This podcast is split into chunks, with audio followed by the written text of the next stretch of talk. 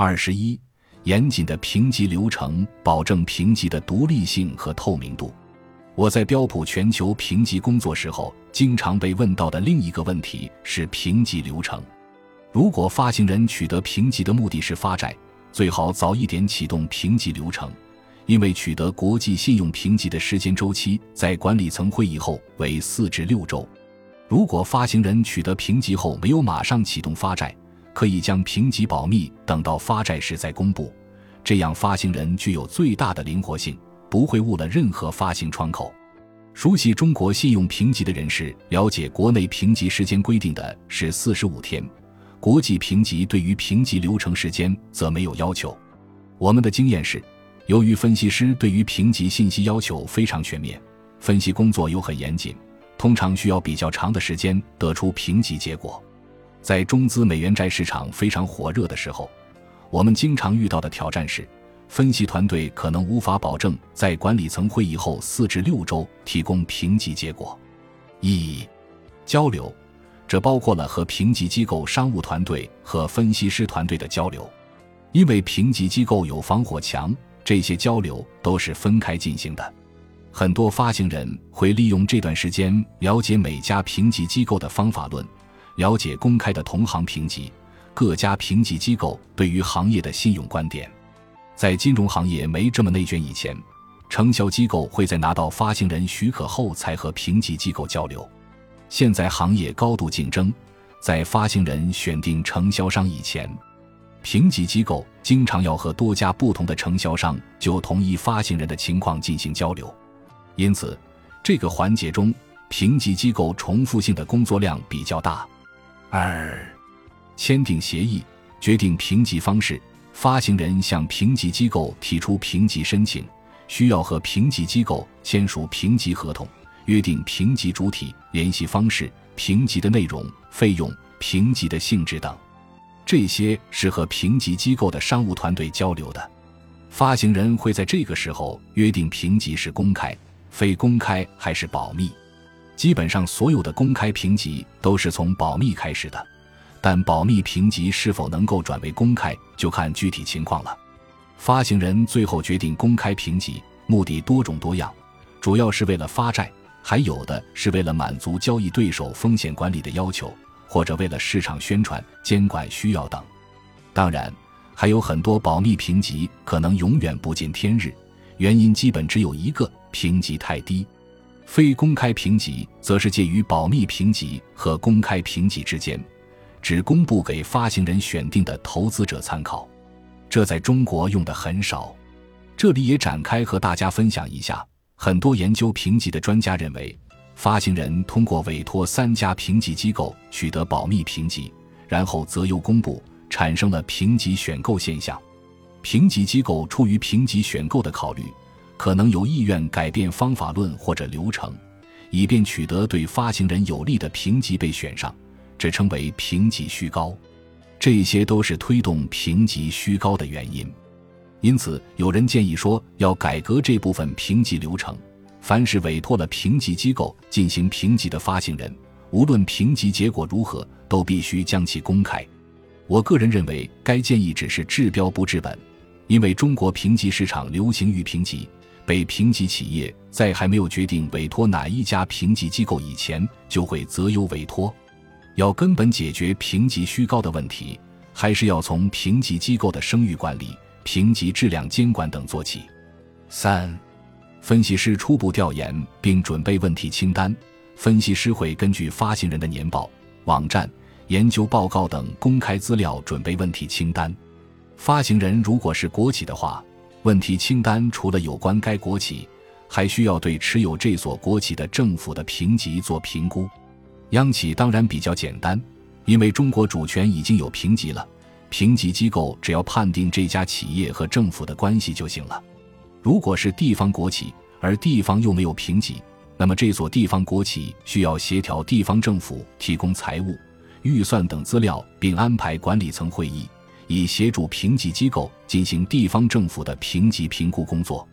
如果发行人是民企，而且没有集团公司。那么问题清单只包括该民企的信息。如果这家民企有集团公司，则也要像国企一样，协助评级机构取得集团公司的财务和业务信息，并安排集团管理层会议，协助评级机构进行集团公司的评级工作。评级机构会判断子公司和集团的关系，以决定评级提升或者下调。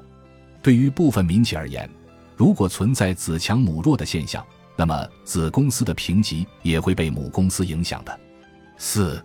管理层会议和现场参观。分析师在做了初步分析后，会和管理层进行面对面的交流，了解公司的战略、经营优势、发展规划等，还会现场参观发行人的业务运行情况。如果有评级顾问参与这个新评级工作，顾问会协助准备资料，并安排管理层会议演习，以保证沟通的顺畅进行。关于管理层会议，发行人经常问的一个问题是：因为领导时间比较难安排。好几家国际评级机构的管理层会议可以一起举行吗？我们的答案是不可以，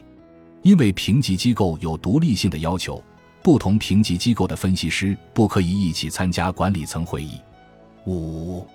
分析和评级委员会上会前沟通，分析师这段时间根据收集的资料和数据库信息，进行案头分析工作和完善财务模型。发行人会持续和分析师沟通。提供资料和回答问题，评级机构会在正式评级委员会前和发行人沟通，提供初步反馈和主要的信用观点。六，评级委员会主办分析师完成分析工作和准备了评级建议后，会组织评级委员会讨论投票，采取少数服从多数的方式投票决定评级。七，授予评级。评级委员会决定了评级后，分析师会通过电话会议方式将评级结果告知发行人。八、上诉。如果发行人觉得还有新的信息没有被考虑到评级分析流程和结果中，会提出上诉。如果评级机构认为的确有新的信息和进展，会接受上诉，重新走一遍流程，然后再将评级结果告知发行人。这里需要说明的是。如果评级机构认为发行人提供的新信息已经考虑在评级分析流程中了，他们可能会不接受上诉。即使信息是新的，评级机构接受了上诉，也不保证评级结果会有变化。九、公开评级，发行人根据公司的发债计划或者其他安排，例如公司上市、周年庆典等，提前通知评级机构公开评级的时间。评级机构以新闻稿的方式公开评级，如果是有影响力的评级，评级机构还会召开线上会议，邀请投资者参与，并回答投资者的问题。十、年度跟踪，一直到撤销评级，评级机构会一直提供评级跟踪服务。从技术上说，评级在没有改变以前是一直有效的，但评级机构会持续跟踪众多影响发行人信用状况的因素。宏观的因素包括经济环境、信用环境、监管政策、突发的政治经济事件等；微观的因素包括发行人自身的业务发展计划、集团公司和政府信用评级改变的情况等。我们经常被问到的一个问题是：国际评级机构多久调整一次发行人评级？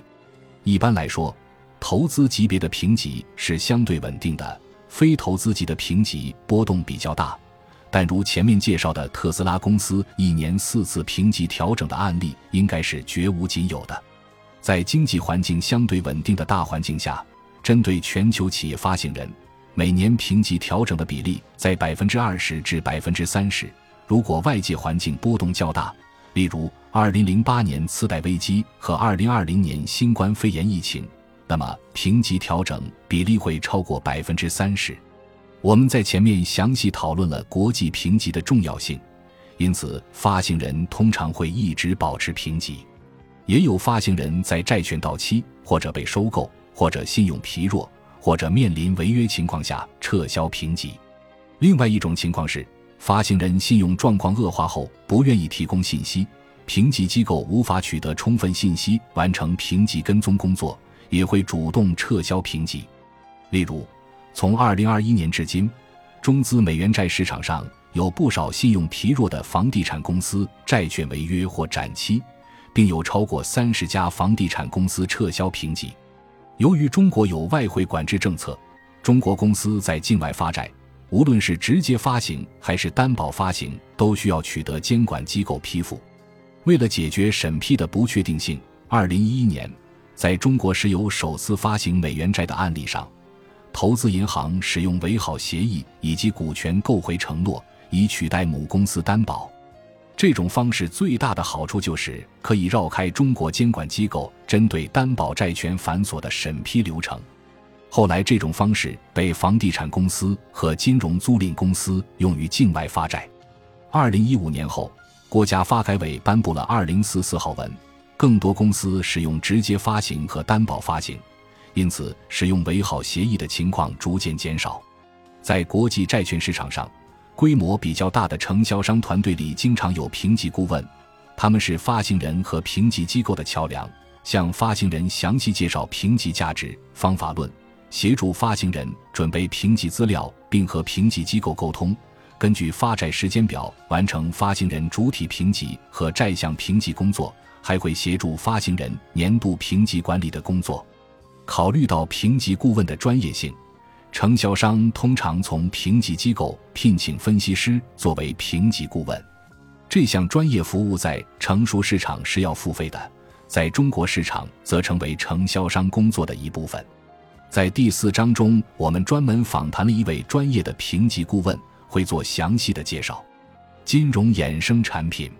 贷款方或投资者通过从其他机构购买 CDS 抵消信用风险。在借贷者出现违约时，将获得赔偿。本集播放完毕，感谢您的收听，喜欢请订阅加关注，主页有更多精彩内容。